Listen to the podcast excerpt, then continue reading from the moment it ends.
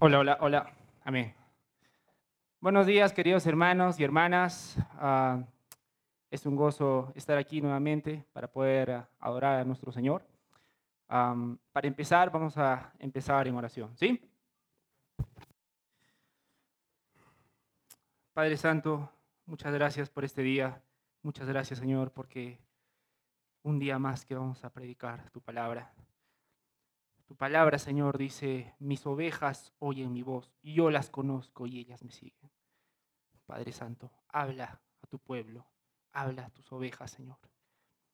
Eh, Te pido que nos des sabiduría, exhórtanos donde tengas que exhortarnos y anímanos donde tengas que animarnos. Obra, Señor, en nuestras vidas. Así te pedimos en el nombre de tu Hijo Jesucristo. Amén y amén. Amén, hermanos. Para empezar, quisiera anticiparles que lo que hoy día vamos a predicar es el Salmo 103, ¿sí? El Salmo 103. Así que por favor, todos vamos a ir al Salmo 103, vamos a sacar nuestras Biblias y vamos a ir al Salmo 103, ¿sí? Ah, si han encontrado el Salmo, por favor, ayúdenme con un amén. Amén. Excelente. Pero antes de entrar eh, en materia, digamos, antes de hablar de- de- del Salmo en sí mismo, quisiera empezar, eh, he tenido idea de empezar con una pregunta. ¿Alguna vez has recibido una bendición de Dios? ¿Alguna vez has recibido una bendición de Dios? Sí, ¿no? Pregunta, ¿cuál es tu criterio para discernir si lo que le estás pensando en este momento es una bendición o no es una bendición? ¿Cuál es tu criterio? ¿Cómo así sabes que realmente eso es una bendición y no? De repente me mire, me estás empezando a mirar medio raro y digas, hermano, me estás preguntando algo obvio, ¿no? Es, la respuesta es obvia, hermano. Si me pasa algo bueno, es una bendición. Y si me pasa algo malo, es una maldición, ¿no? Muchos de nosotros pensamos así. Ah, pero, hermanos, necesitamos tener una perspectiva correcta de las cosas. Ah, y para eso permíteme hacerte una ilustración, un- una pequeña historia eh, china, ¿no? Una pequeña historia china. Y dice así la historia. Había una vez un granjero, ¿sí? Había una vez un granjero y este granjero eh, tenía su granja, ¿no? Por eso es granjero, ¿no? No hay granjero sin granja, ¿no? Como cristiano sin Biblia, lo mismo. Entonces, ¿qué pasa con este granjero? Dice que era un pueblo chiquito, este era un granjero que estaba ahí, y de pronto eh, se acerca un caballo, ¿no? De un momento a otro aparece un caballo en su granja, un caballo eh, poderoso, grande, brioso, un caballo hermoso, ¿no? Eh, y dice que en ese tiempo las, leyes de esa comunidad era que si por un determinado tiempo nadie reclamaba al caballo, el caballo pasaba a ser de propiedad del granjero, de la persona que se lo había encontrado. Y eh, efectivamente pasa ese tiempo y eh, el caballo pasa a ser de la propiedad del granjero. Ah, como el pueblo es pequeñito, ustedes saben cómo el pueblo es pequeñito, ¿no? To- Todos saben lo que pasa, ¿no? Un poco más y saben hasta qué se sueña el vecino, ¿no? Es chiquito el pueblo.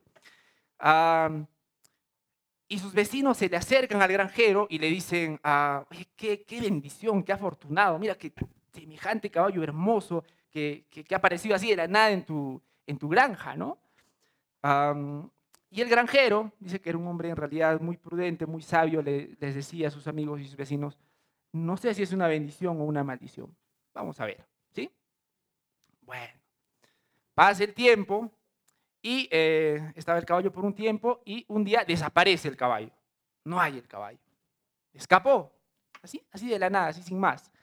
Se le acercan los, eh, los vecinos, ¿no? Porque todos se enteran inmediatamente y le dicen, ah, se te eh, perdió ese caballo, qué, qué, qué tristeza, ¿cómo es posible? Tan bonito que estaba. Y el hombre que era prudente nuevamente les dice, bueno, no sé si es una bendición o una maldición. Vamos a ver. Pasa el tiempo y el caballo vuelve. Regresa el caballo, pero no regresa solo, regresa con muchos otros caballos más. Salvajes, ¿no? Había vuelto con otros caballos salvajes, eh, pero eran muchos más. Entonces el granjero ahora tenía muchos más caballos, ¿no? Y adivinen qué pasó. La gente, sí, se enteró igual, se le acercó y le dicen, wow, qué bendición, ¿no? Qué bendición. Y adivinen qué respondió este hombre prudente. No sé si es una bendición o una maldición. Vamos a ver. Entonces, había que eh, adiestrar a esos caballos, ¿verdad? Porque recuerden que los caballos eran salvajes, había que adiestrarlos. Ah, nuevamente, no olviden que esta es una historia, así que si alguien es especialista en caballos, por favor, eh, perdóneme mi, mi pobre lenguaje caballístico, ¿no? Entonces, tenía que adiestrar a los caballos, ¿sí? Tenía que adiestrar a los caballos. Eh, y este hombre, el granjero, tenía su hijo, ¿sí? Tenía su hijo que lo estaba ayudando y en eso que estaba adiestrando a los caballos salvajes, eh, uno de los caballos lo eh, lastima a su hijo y su hijo se fractura el pie, terriblemente se lo fractura. Se acerca a la gente y le dice, wow, ¿qué, qué, cómo es posible? Qué pobre tu hijo, qué desafortunado que eres, mira que tu pobre hijo, que se haya hecho esto. Ah, y aquí termina la historia. Y, termina de una forma predecible en realidad. ¿Qué creen que, que le contestó ese hombre, el granjero, a, sus amigos? No sé si es una bendición o una maldición. Pasa el tiempo, viene la guerra y eh, reclutan a todos los jóvenes de la edad de su hijo, se llevan a todos menos a su hijo. ¿Por qué? Porque tenía el pie fracturado, ¿no? y, perdón, y la historia finaliza eh, con esto, ¿no? se acercan los hombres, sus amigos, y le dicen, wow, qué bendición que tu hijo se haya quedado y se haya salvado de la guerra. Y el hombre les dice, no sé si es una bendición o una maldición, vamos a ver. Y así termina la historia. Ah, ¿A dónde quiero ir con esta historia de los caballos, queridos hermanos? Primero quiero aclarar qué cosa no quiero decirte con esta historia. Lo que no quiero decirte con esta historia es que todo es relativo. ¿ok? De repente te sientas tentado a decir, ah, entonces ya no se puede confiar en nada, ¿no? Uno se vive una incertidumbre eterna. No. Lo que estoy queriendo decirte con esta historia es que necesitamos ver las cosas desde los lentes correctos. Necesitamos una perspectiva bíblica de las cosas. Necesitamos entender las cosas desde una perspectiva correcta. Ahora, Claro, nosotros somos humanos, ¿correcto? Nosotros somos seres imperfectos y no vamos a ver las cosas de manera perfecta, ¿no? No, vamos a poder ver. Sin embargo, hay alguien que sí ve las cosas de una manera totalmente perfecta. ¿Quién es? Dios, Dios. Y es por eso que es sumamente necesario que aprendamos a ver las cosas desde una perspectiva de Dios. Necesitamos ver las cosas desde una perspectiva bíblica. Lo necesitamos y lo necesitamos con urgencia, hermanos. necesitamos crecer en el entendimiento de Dios. y cada vez que entendamos las cosas de Dios, necesitamos recordárnoslo constantemente. Es que esa es otra cosa. Una cosa es entenderla, entender las cosas de Dios, aplicarla, pero también recordárnosla eh, constantemente. Y es lo que David va a hacer en estos momentos, recordarse ciertas cosas.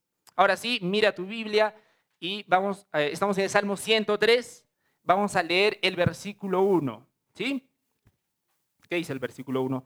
Bendice alma mía a Jehová y bendiga mi ser y bendiga todo mi ser su santo nombre. El salmista aquí está empezando. ¿A quién? Eh, ¿Para quién hace este mensaje, básicamente? ¿A quién está hablando David? A él mismo, ¿no? Es un mensaje de David para David. Es algo que necesitamos hacer muchas veces nosotros, hermanos, hablar con nosotros mismos y recordarnos de ciertas verdades. ¿Sí? Eh, en los salmos anteriores nosotros vemos incluso que David habla a sí mismo y, y cuando está en momentos difíciles le dice, ¿por qué te abates, alma mía? Porque necesitamos muchas veces hablarnos a nosotros mismos y recordarnos quién es Dios. ¿Sí? Entonces David empieza diciendo esto, bendice alma mía. Él está hablando a sí mismo, a la parte más interna de su ser, para bendecir a Dios y para deshacerse en alabanza. David no quería dar una alabanza fría. David quería hacer, asegurarse, quería asegurarse que todo su ser estaba siendo consciente de lo que está a punto de hacer, alabar a Dios. Y es algo que muchas veces nos falta a nosotros. David no quería hacer una alabanza fría. ¿Alguna vez han tenido ustedes una alabanza fría? ¿Una oración fría? Muchas gracias, Señor, por todo. Ah, tú lo sabes todo a mí. Punto. Y lamentablemente hemos perdido con el tiempo la reverencia y esa alabanza con todo nuestro ser a Dios. David quiere alabar con todo su corazón, con toda su alma y con toda su mente. Bendice, bendice alma mía Jehová y bendiga todo, todo mi ser, su santo nombre. Versículo 2. Bendice alma mía a Jehová y no olvides ninguno de sus beneficios. Hermano, olvidar los beneficios de Dios tiene consecuencias más, más terribles de lo que tú te imaginas. Porque olvidar los beneficios de Dios es básicamente olvidar a Dios mismo. Y cuando eso pasa, van a haber consecuencias en tu vida. ¿Y por qué nos olvidamos de lo que ha hecho Dios por nosotros? Por muchos motivos, en realidad, hermanos. Y uno de los motivos es que no tenemos un entendimiento correcto de quién es Dios. Muchas veces pensamos que Dios es como ese abuelito bonachón, ¿no? Un abuelito bonachón al que, ah, me he olvidado de llamar hace tiempo. Ay, ¿qué será de mi abuelito? Ya le voy a llamar un día de esos. Y tenemos a Dios más o menos así, ¿no? Bueno, en algún momento sí, el Señor sabe que estoy ocupado, el Señor sabe que estoy ajetreado.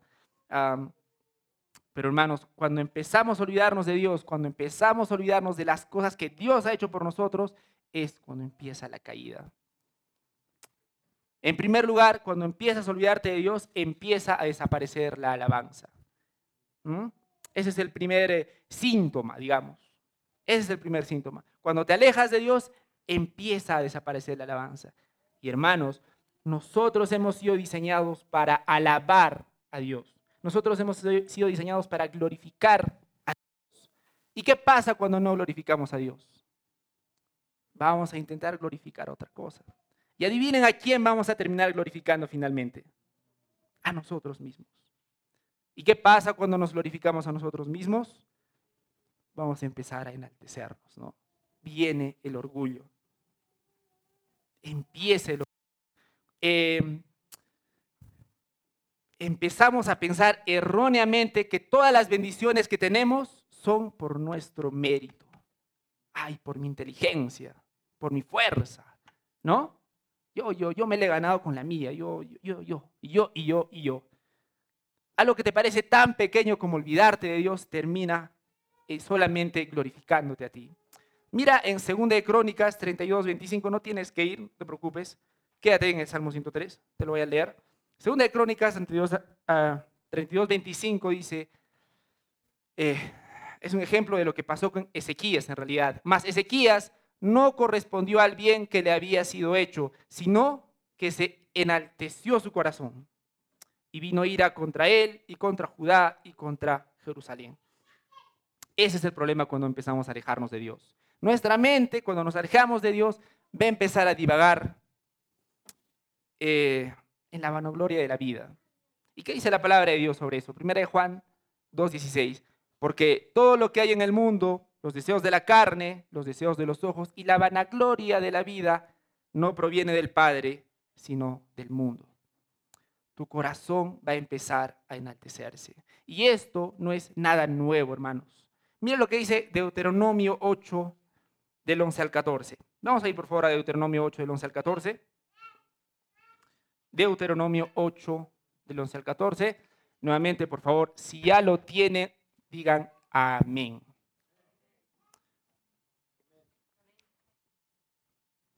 Y dice así la palabra de Dios, cuídate de no olvidarte de Jehová tu Dios para cumplir sus mandamientos, sus decretos y sus estatutos que yo te ordeno hoy. Y acá viene la advertencia, acá viene la advertencia. No suceda que comas y te sacies y edifiques buenas casas en que habites y tus vacas y tus ovejas se aumenten y la plata y el oro se te multipliquen y todo lo que tuviese se aumente. Y hasta este momento tal vez puedas decir, pero ¿qué tiene de malo? eso es lo que quiero en realidad, ¿no? Comer y saciarme, edificar buenas casas. Pero la advertencia está en el número 14.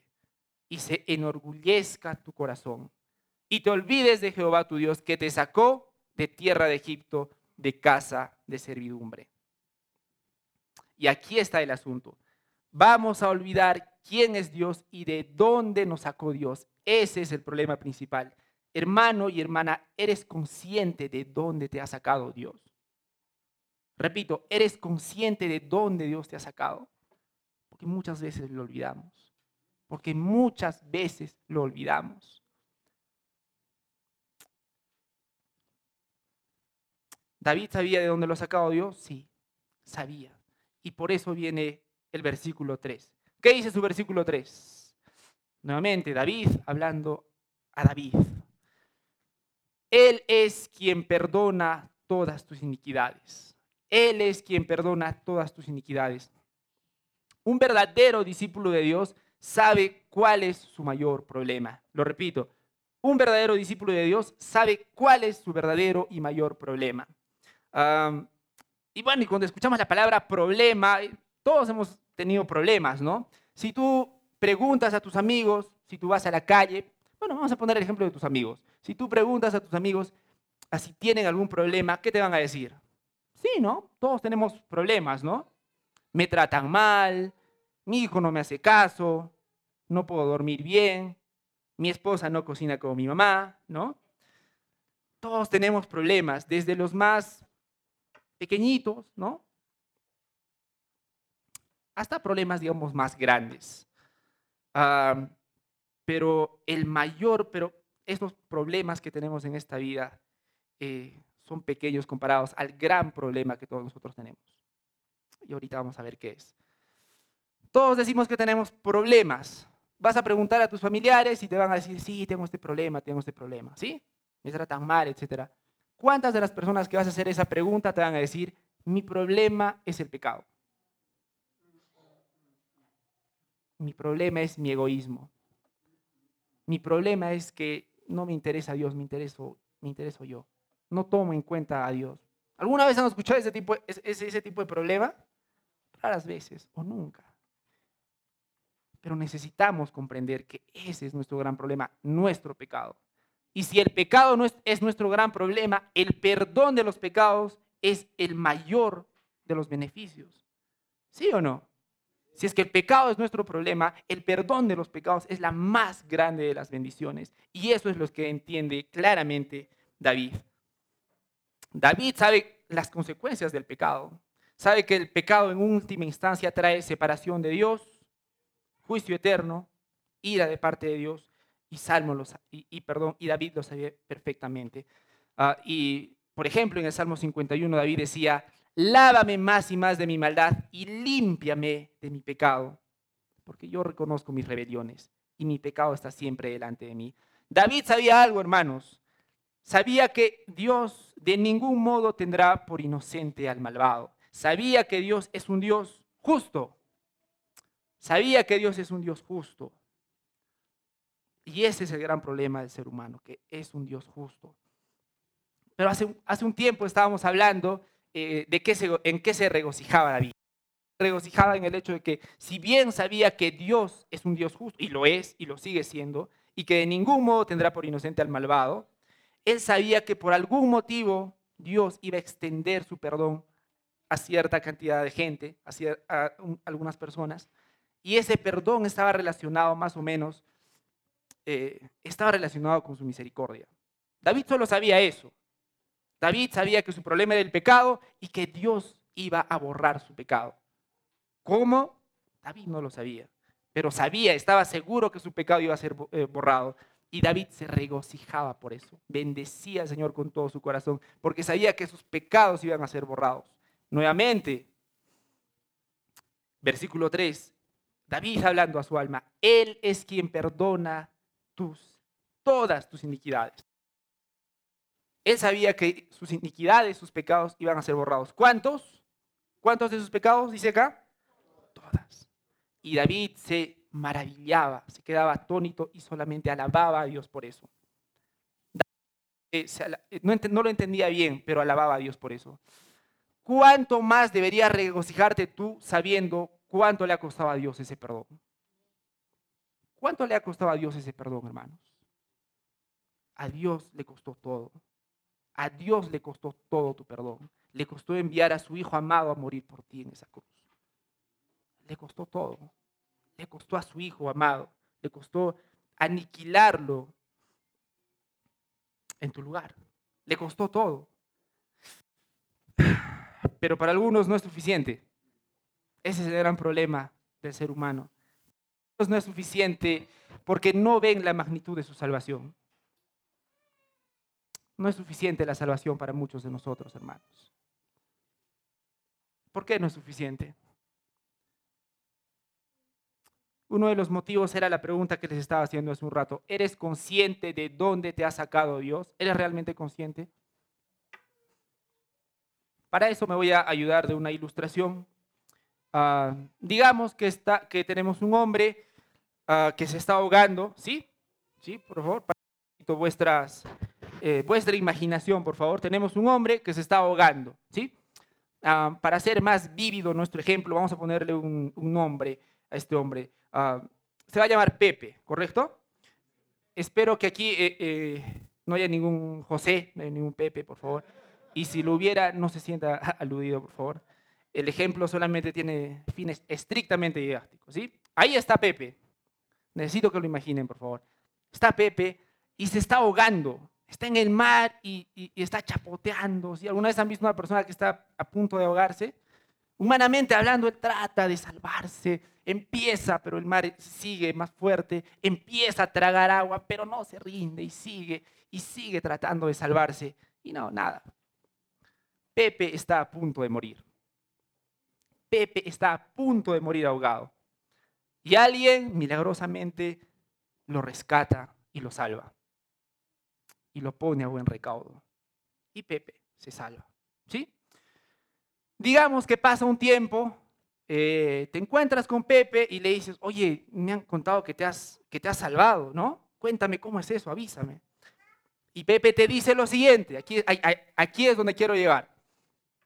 Pepe te dice, oye amigo, sí, me he salvado de una, eh, una cosa increíble. O sea, estaba en el mar y mi ropa, que es de marca, se estaba mojando, man. Se estaba, se estaba estropeando mi ropa.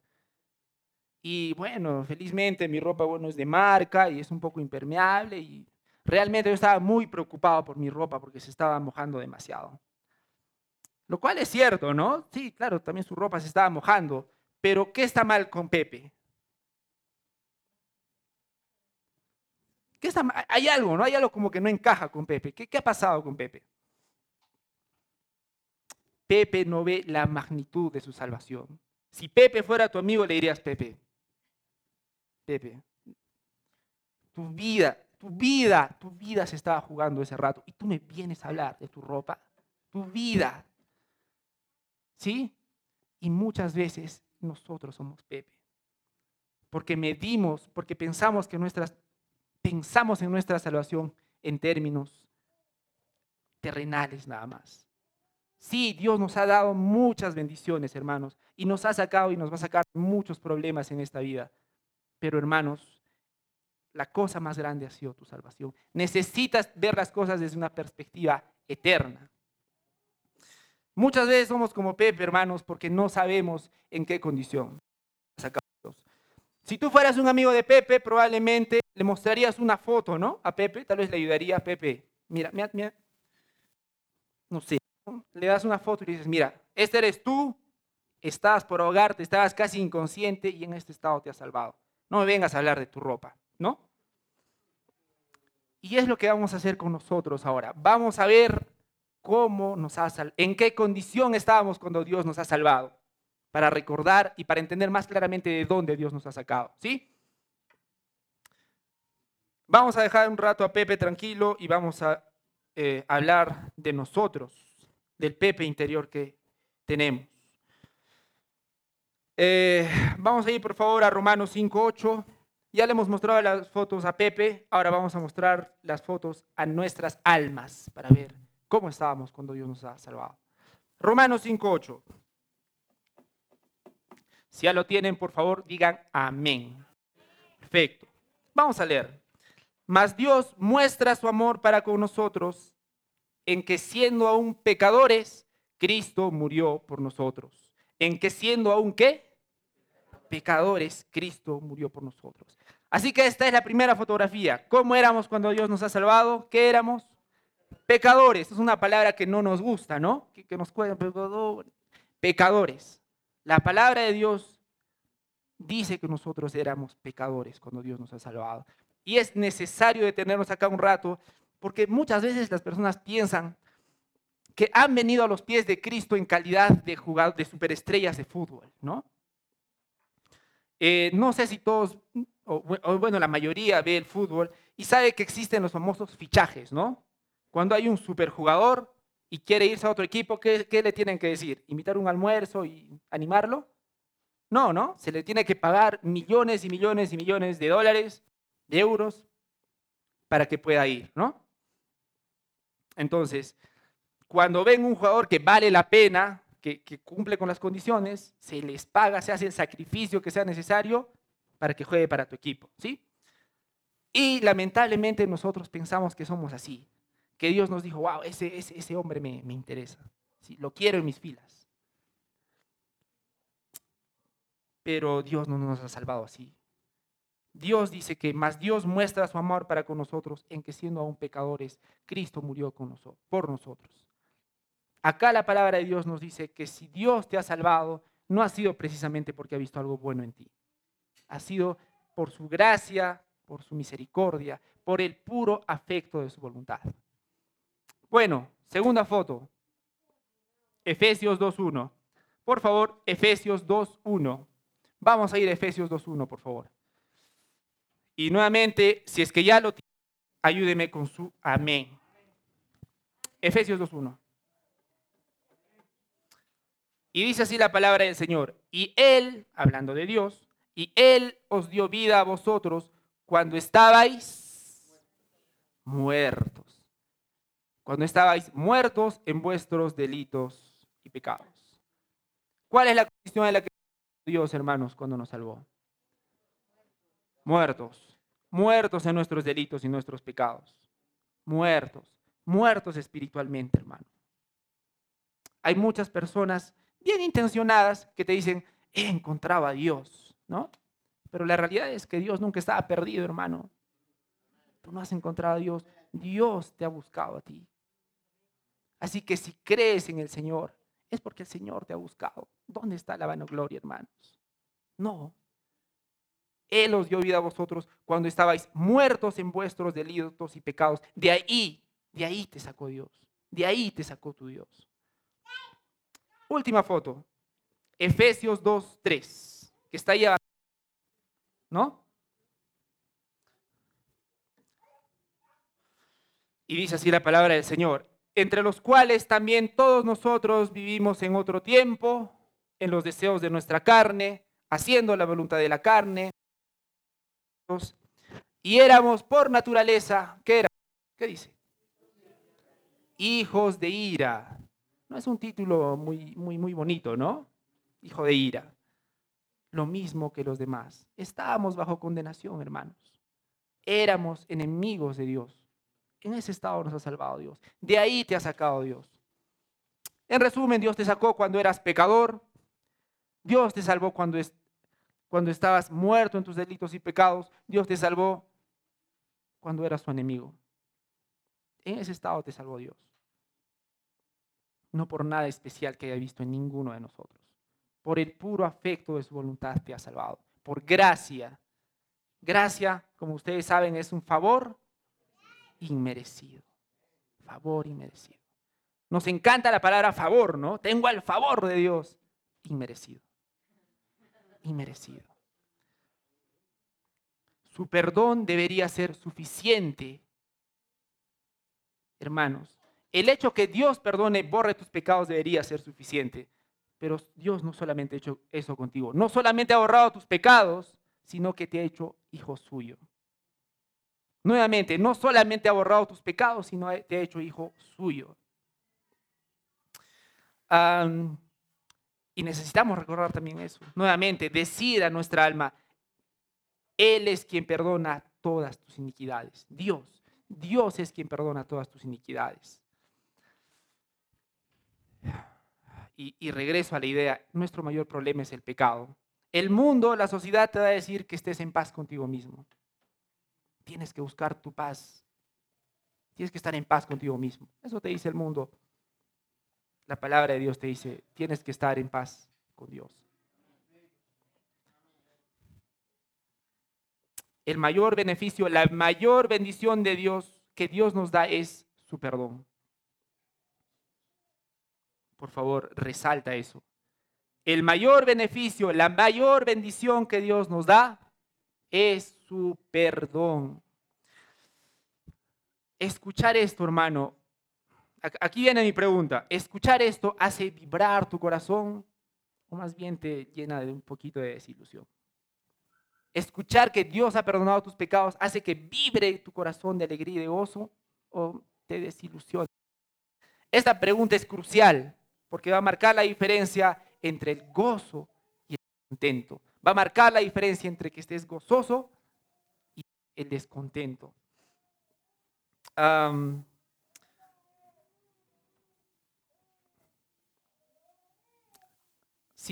Perdonado te gozo, tú deberías decir, gloria a Dios en primer lugar.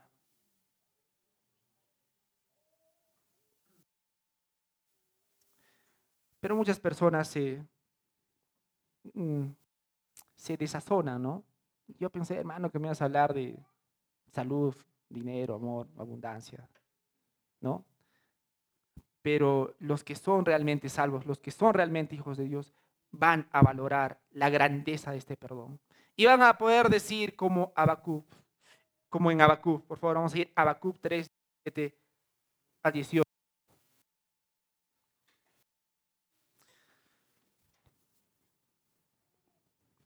Porque hay una gran diferencia. Si nosotros vamos a valorar el perdón de Dios, va a haber una reacción de todas maneras. Por favor, cuando encuentre Habacuc 3, 17 a 18, diga un amén. ¿Ok? Un poquito más, un poquito más. Amén. Ser el perdón de Dios, el perdón de Dios el perdón de Dios va a llevar al hombre que realmente lo ha escuchado a decir lo siguiente. Dice así la palabra de Dios. Aunque la higuera no florezca, ni en las vides haya frutos, aunque falte el producto del olivo y los labrados no den mantenimiento y las ovejas sean quitadas de la majada y no haya ovejas en los corrales, con todo, yo me alegraré en Jehová y me gozaré en Dios de mi salvación. Ese es el resultado de un corazón gozoso. Ese es el resultado de un corazón que conoce a Dios, que ha conocido la salvación, que ha entendido el perdón, la magnitud.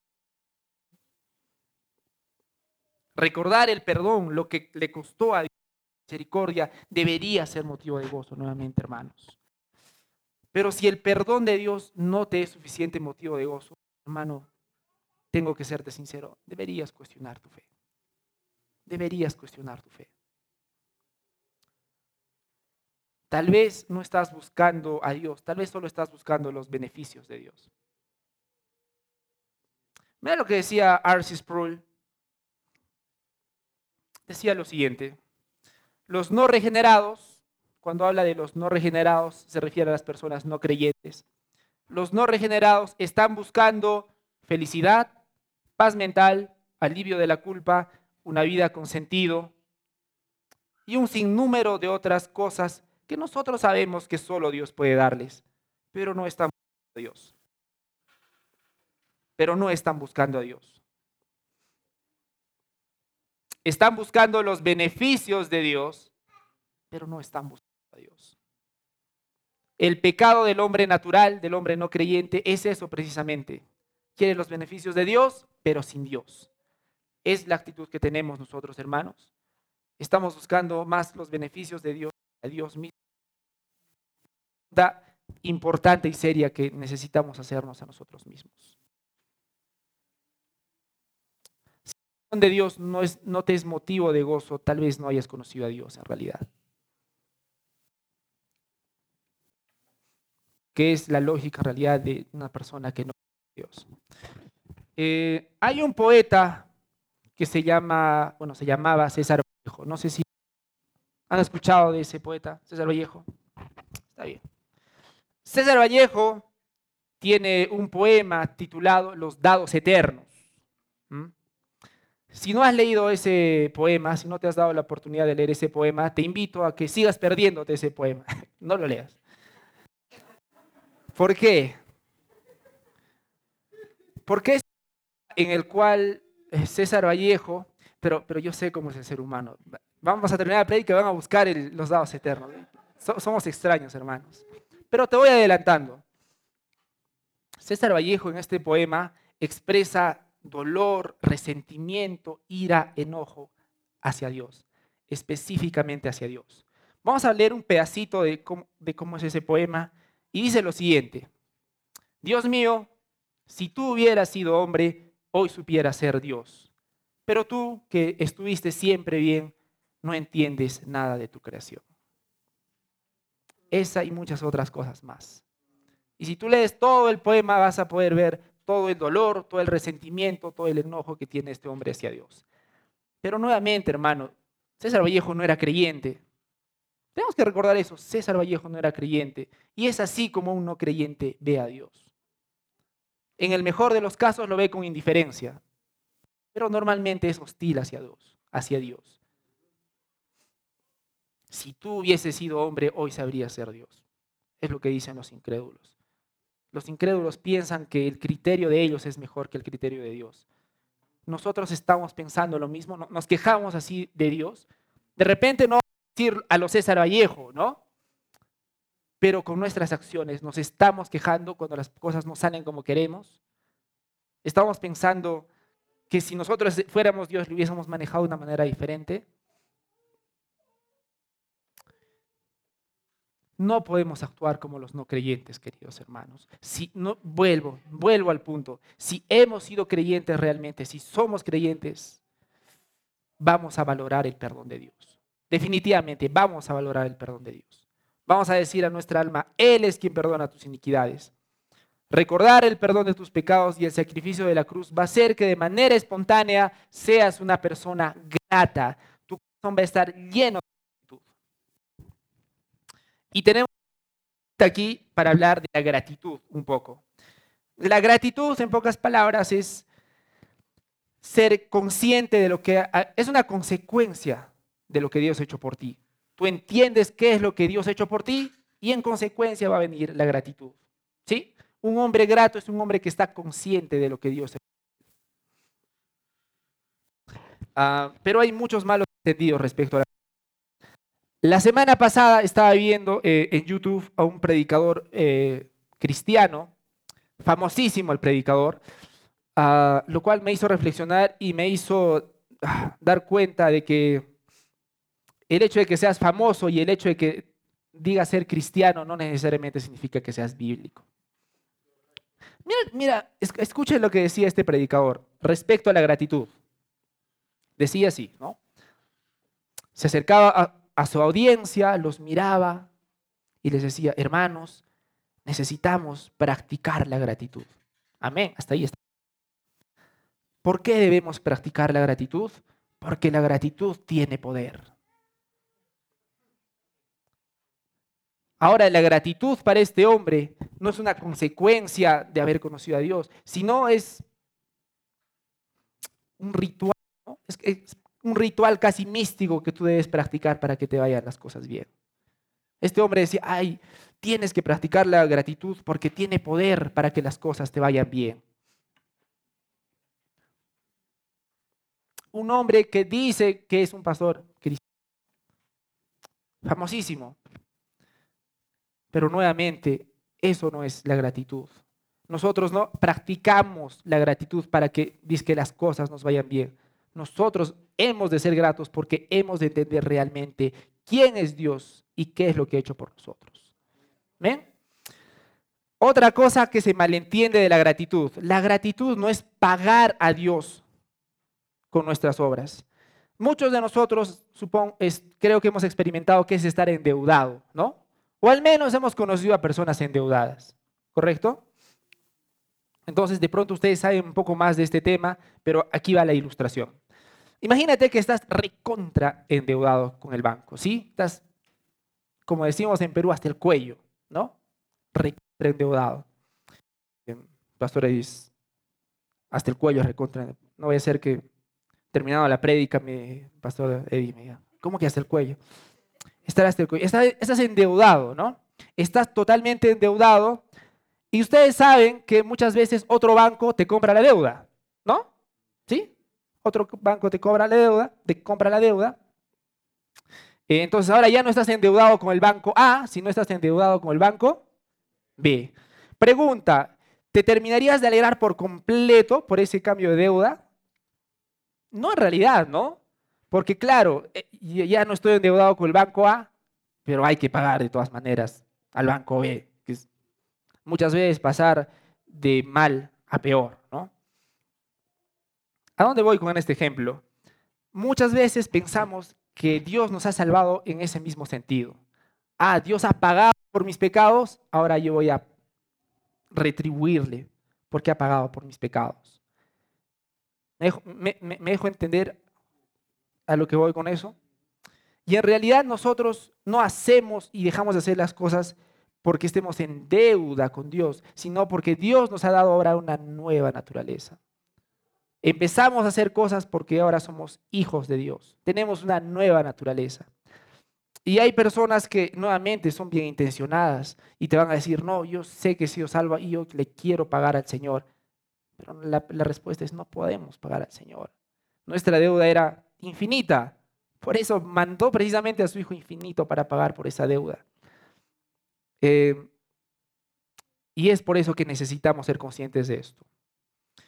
Ahora, sabiendo y entendiendo, ya me he detenido bastante en esto, que la gran bendición del hombre es el perdón de sus pecados, vamos a poder ver el resto de bendiciones con una perspectiva más bíblica. Porque en tu Biblia todavía nos falta hablar de los siguientes versos, ¿verdad?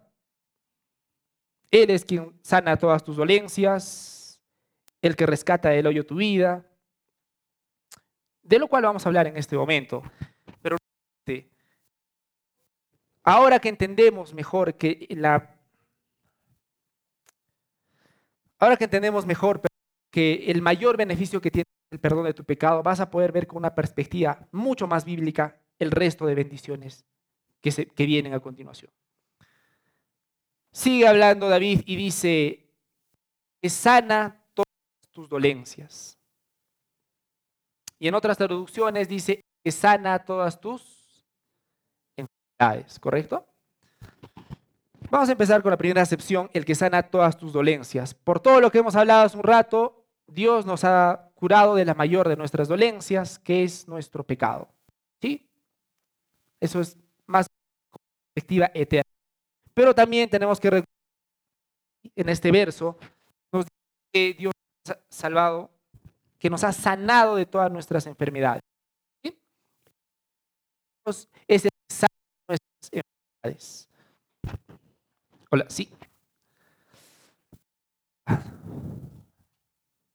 Sí, la, cambio. dale.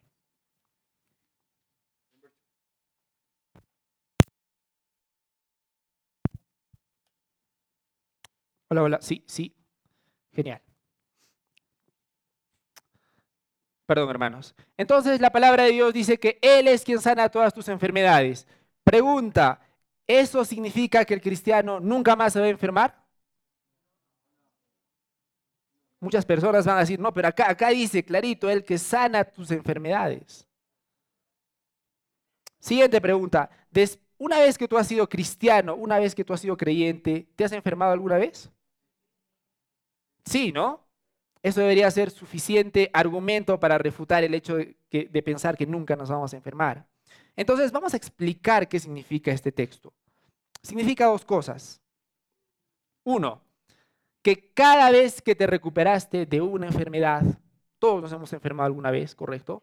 Cada vez que te has recuperado de una enfermedad, Dios fue quien te salvó en última instancia, que te sanó en última instancia. ¿En serio? No, pero a mí me ha sanado el médico. Sí. No, pero yo me he curado con plantitas curativas. Sí. Pero ¿quién ha provisto al médico? ¿Quién ha puesto las circunstancias para que el médico te cure? Dios. No, pero yo me curo con plantitas. ¿Quién ha propuesto las plantas? ¿Quién ha dado las características medicinales de esas plantas? Dios. Entonces, lo que nos está diciendo este versículo es que cada vez que tú te recuperaste de una enfermedad, Dios es el que ha sanado tu enfermedad. ¿Sí? Y principalmente significa que tu vida adivina en las manos de quién está. De los médicos. El que sana todas tus enfermedades. Significa que nuestra vida está en las manos de Dios. Significa que tu salud está en las manos de Dios. Y si Dios dice que te cures, adivina qué va a pasar. Te vas a curar. Amén. Pero ¿y si Dios dice que no te vas a curar? ¿Qué pasa, qué pasa, hermanos, cuando Dios dice no? ¿Qué pasa? Si Dios dice que no nos sanemos, no vamos a sanar. De hecho, el día que vamos a morir, que tengamos que morir, adivina qué va a pasar. Vamos a morir. ¿Por qué? Porque estamos, porque nuestra vida está en las manos de Dios. Si el Señor dice que no, tenemos que aprender a confiar en su sabiduría. Si el Señor dice que no, tenemos que aprender a confiar en su sabiduría. Tenemos que aprender a glorificar a Dios en medio de nuestra enfermedad. Señor, ¿cómo, cómo yo te puedo glorificar en medio de mi sufrimiento? Tener que buscar la gloria de Dios. Son las pruebas, hermanos, y los sufrimientos los que ponen en evidencia nuestro carácter. La salud, nuestra salud está en las manos de Dios. Pero tal vez digas, no, pero tengo miedo de morir. ¿Quién no tiene miedo de morir cuando estamos gravemente enfermos? Pero tengo miedo de morir, tal vez digas. Y para eso vamos a leer Mateo 10, 28, del 28 al 31. Por favor, avísenme con un amén cuando ya lo tengan. Mateo 10, 28 al 31. Amén, gracias. Y dice así la palabra del Señor. Y no temáis a los que matan el cuerpo, pero no pueden matar el alma. Más bien temed a aquel que puede hacer perecer tanto el alma como el cuerpo en el infierno. ¿No se venden dos pajarillos por un cuarto? Y sin embargo, ni uno de ellos caerá a tierra sin permitirlo vuestro Padre. Y hasta los cabellos de vuestra cabeza están todos contados. Así que no temáis, vosotros valéis más que muchos pajarillos. No temáis, no temáis, pequeño rebaño, como decía el Señor. Nuestra vida está en las manos de un Dios que nos ama. Y para terminar con el tema de las enfermedades, eh, necesitamos confiar en Dios en medio de las enfermedades. Pregunta, hermanos, ¿Dios podría eliminar el pecado en este mismo instante? ¿Podría hacerlo? No podría hacerlo. El Dios de la Biblia, porque escucho una, una duda increíble acá. ¿Dios podría eliminar, si Él quisiera ahora mismo el pecado, las enfermedades, el dolor? Sí, sí. ¿Por qué no lo hace? Es uno de los grandes misterios, hermanos. Es uno de los grandes misterios, pero, es, pero lo que sí sabemos es que tenemos que confiar en el Señor. Él sabe lo que hace. Sus caminos son insondables muchas veces. Y nosotros procuramos querer entenderlo todo. No. Sus caminos son insondables. Aprendamos a glorificar a Dios en medio de nuestro sufrimiento. Él sabe lo que hace con tu vida, hermano. Amén. Amén necesitamos tener la mirada en los cielos, necesitamos tener una perspectiva eterna. ¿Te acuerdas cuando Jesús les dijo a sus discípulos, es necesario que yo sufra y muera? ¿Qué le dijeron a sus discípulos? Amén, que el nombre de Dios sea glorificado con tu muerte. ¿Qué le dijeron? ¿Se acuerdan? Les doy una pista, se le acercó Pedro. No solo se le acercó, sino que lo llevó a un ladito, ¿no? Y le dijo algo. ¿Recuerdan qué dijo? que ningún, ten piedad de ti, que de ninguna manera esto te acontezca. Y es, lamentablemente, es la lógica de nosotros. Ten piedad de ti, pobrecito. ¿Te han tratado? ¿En serio te han tratado mal? No, no te mereces eso. A veces pensamos así. Pero Jesús, ¿cómo le respondió a Pedro? Apártate de mí, Satanás, porque pones la mirada en las cosas de los hombres y no en las cosas de los cielos. ¿Sí? necesitamos tener la mirada en, las cosas de los cielos. ¿Qué significa tener la mirada en las cosas de los cielos, hermanos? Porque muchas veces nos ponemos espirituales, ¿no? Tener la mirada en las cosas. Pero ¿qué, qué, qué significa en tu vida práctica tener la mirada en las cosas de, los cielos. Entre muchas cosas significa tener la mirada en la verdad que Dios te ha revelado. ¿sí? Necesitamos conocer al Dios que decimos creer. Por favor, levanten la mano. ¿Cuántos de ustedes creen que es de suma importancia conocer la palabra de Dios? ¿Quiénes creen que es de suma importancia meditar en la palabra de Dios? Levanten la mano, ¿cuántos han meditado en la palabra de Dios todos los días en esta semana? El 5%, el, el 90% ha bajado sus manos, hermanos. Entonces, por un lado decimos que es importante la palabra de Dios, pero por otro lado no la leemos. ¿Qué, dice eso de nosotros? ¿Qué dice eso? ¿Dónde está nuestra fe? Esos pequeños detalles muestran dónde está nuestra fe, dónde está nuestra mirada. Necesitamos orar y meditar en su palabra. Versículo 4. Vamos a, vamos a exponer hasta el versículo 5. ¿sí? Versículo 4. El que rescata del hoyo tu vida, el que te corona de favores y misericordias. El Señor nos salvó del más profundo de los hoyos, nuestro pecado. A veces nos olvidamos eso, ¿no? Ay, Dios me ha salvado de un accidente, sí, pero te ha salvado de algo peor de un accidente, te ha salvado de ti mismo. ¿Te has puesto a pensar una vez en, esa gran verdad, hermano? El Señor nos ha salvado del más profundo de los hoyos, nuestro pecado. Pero incluso nos salva en los peligros de los que ni siquiera somos conscientes.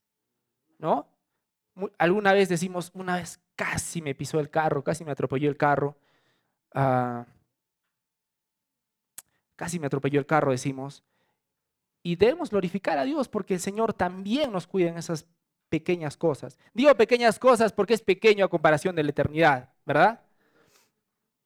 Pero incluso en esas pequeñas cosas, Dios nos cuida. Dios nos cuida de maneras que ni siquiera nosotros somos conscientes. Hace un tiempo, hace unas un par de semanas, estábamos ah, en la casa del pastor Yair y Yanita, su, hijita, ¿qué edad tiene Yanita? Perdón, año y medio, año y medio, una bebé, estaba agarrando su, eh, este, quería tomar agua, ¿no? Entonces agarró un vaso y ella lo agarró de cualquier manera, ¿no? Entonces para ella es agarrar y ponerse en la boca, ¿no? Entonces, para, entonces ella lo agarró así, puso en la boca y ahí estaba su papá, que le agarró bien el vaso para que pueda tomar de una manera correcta. Porque si no le ayudaba a su papá, ella se iba a desparramar todo el agua o se le iba a caer. Pero Yanita era consciente de eso. No, para ella simplemente tomó el agüita y ya.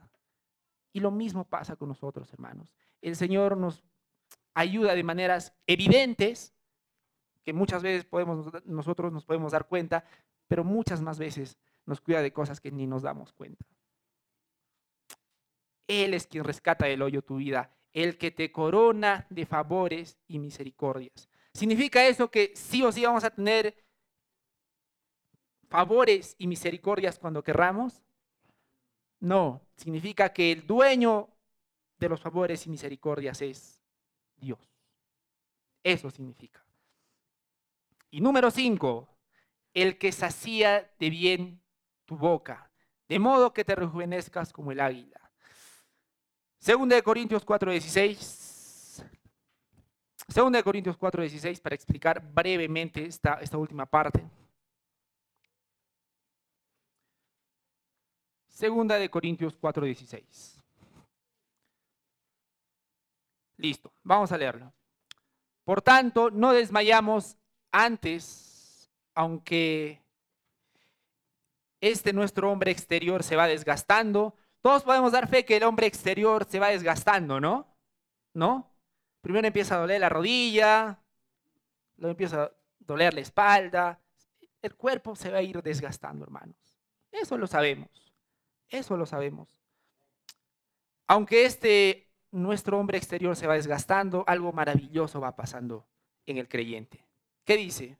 El hombre interior, no obstante, se renueva de día en día.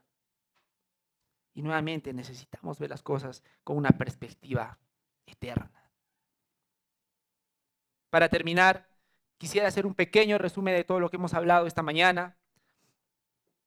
Una de las cosas que hemos hecho es recordar lo siguiente, olvidar, perdón, los beneficios y las bendiciones de Dios es olvidar a Dios mismo. Nuevamente, cuando olvidamos las bendiciones de Dios, es equivalente a olvidar a Dios mismo. Y cuando empezamos a olvidar a Dios, empiezan las consecuencias que les estábamos comentando.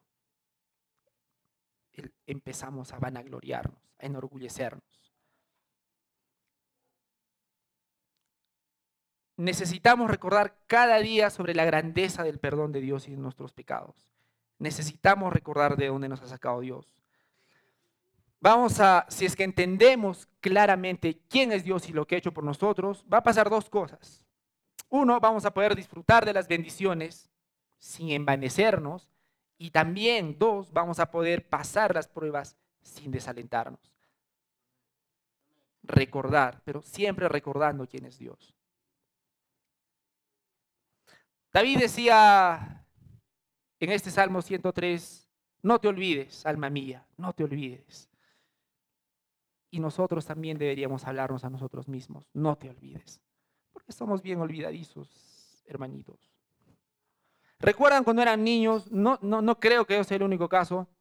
Ah, eh, ¿Vuestros papás les mandaban a comprar eh, el recado? ¿Sí? ¿Algunos de ustedes les han mandado? Sí, ¿no? Entonces, cuando eran niños, iban a recado y muchos de ustedes se han olvidado del recado, han llegado y han dicho, mm, ¿a, qué he venido? ¿Sí? ¿Les ha pasado? Oh, yo, era el único, hermanos, por favor. A todos nos ha pasado, ¿no? Y tienes que volver a la casa y decir, ¿dónde está? Lo olvidé, ¿no? ¿Y qué hacían nuestros papás para asegurarse de que no nos olvidemos? Después del correazo, después del correazo. ¿Qué, hacían?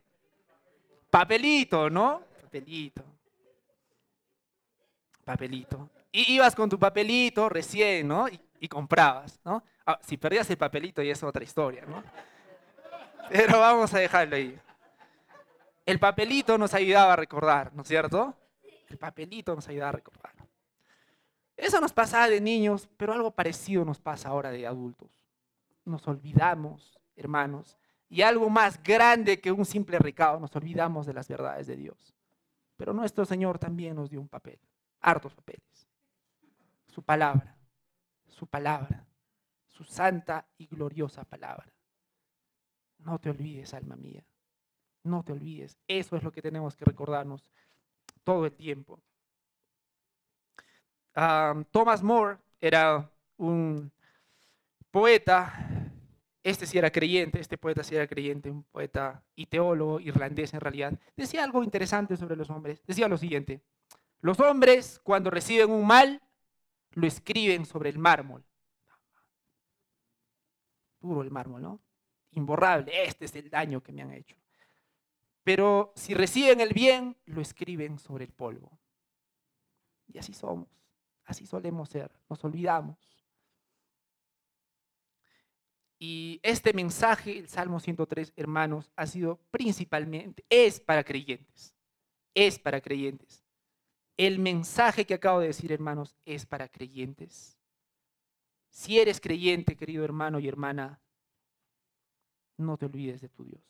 No te olvides de dónde te ha sacado, para que tengas una perspectiva bíblica de las cosas. Si no eres creyente, si no eres creyente, tal vez digas, no, pero a, mí sí Dios me ha bendecido mucho. ¿ah? Yo tengo me ha bendecido bastante. no sé, supongo que ustedes también conocen personas que no son creyentes y dicen que Dios los ha bendecido mucho. Tienen salud, tienen dinero, les va bien, entre comillas, en todo. Y nuevamente recordamos que la palabra de Dios dice que eh, toda buena dádiva viene de, de Dios, ¿no? Finalmente el Señor bendice. Pero la pregunta incómoda y la pregunta difícil es la siguiente. ¿De qué te sirve que tengas tus casas? ¿De qué te sirve que tengas buena salud si no tienes el perdón de Dios? Para poner las cosas en su balanza. Hay, un dicho muy conocido acá que dice, ah, lo principal es la salud, ¿no? Sí, sí, todos queremos tener salud, pero ¿de qué sirve que goces de salud si es que no tienes el perdón de Dios? ¿De qué le sirve al hombre que gane el mundo si pierde su alma? ¿No es nuestra vida como el humo, hermanos? ¿No es nuestra vida como el humo? ¿No es nuestra vida como una planta que hoy está y mañana no está? Pensemos, hermanos, necesitamos pensar con una perspectiva eterna. Miguel Núñez hizo un ejemplo muy, muy interesante y dijo, acuérdate de las últimas cinco decisiones que tomaste en toda esta semana. Vamos a hacer ese ejercicio en este momento. Acuérdate de las cinco decisiones que tomaste. ¿Sí? Solamente las cinco últimas que tomaste esta última semana. ¿Cuántas de esas cinco decisiones las hiciste con una perspectiva eterna, teniendo en cuenta la eternidad? No, normalmente vivimos para el presente, normalmente vivimos para el ahora.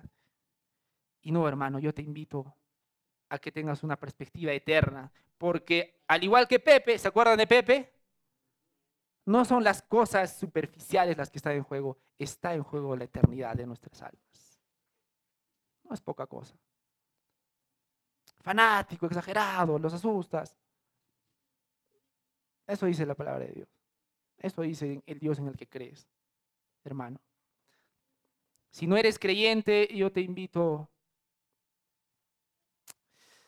yo te quiero decir que Jesús dice algo, al que viene a mí no le echo fuera al que viene a mí no le echo fuera.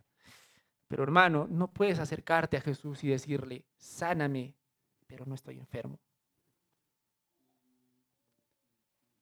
Queremos buscar al Señor por sus beneficios.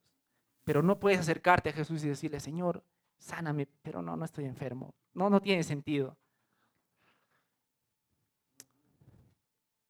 Arrepiéntete, arrepiéntete y cree en el Evangelio. Bendice alma mía Jehová y bendiga todo mi ser su santo nombre. Él es quien perdona todas, todas, todas tus iniquidades. Porque no hay un pecado, ninguno hermano, que sea más grande que Cristo. Ninguno. Ningún pecado es más grande que Cristo. Él es quien perdona todas tus iniquidades. Vamos a orar. Padre Santo, te agradecemos por tu palabra el día de hoy. Ayúdanos a, poder aplicar tu palabra en nuestras vidas. Que no seamos hombres olvidadizos de quién tú eres y de la grandeza de quién tú eres, Señor. Ah, te pido, Señor, que nos ayudes a vivir para tu gloria y para tu honra, porque la vida pasa rápido, Señor. La vida pasa rápido. El enemigo nos hace creer que tenemos tiempo, pero Señor, nadie tiene la vida comprada. Hoy puede ser nuestro último día.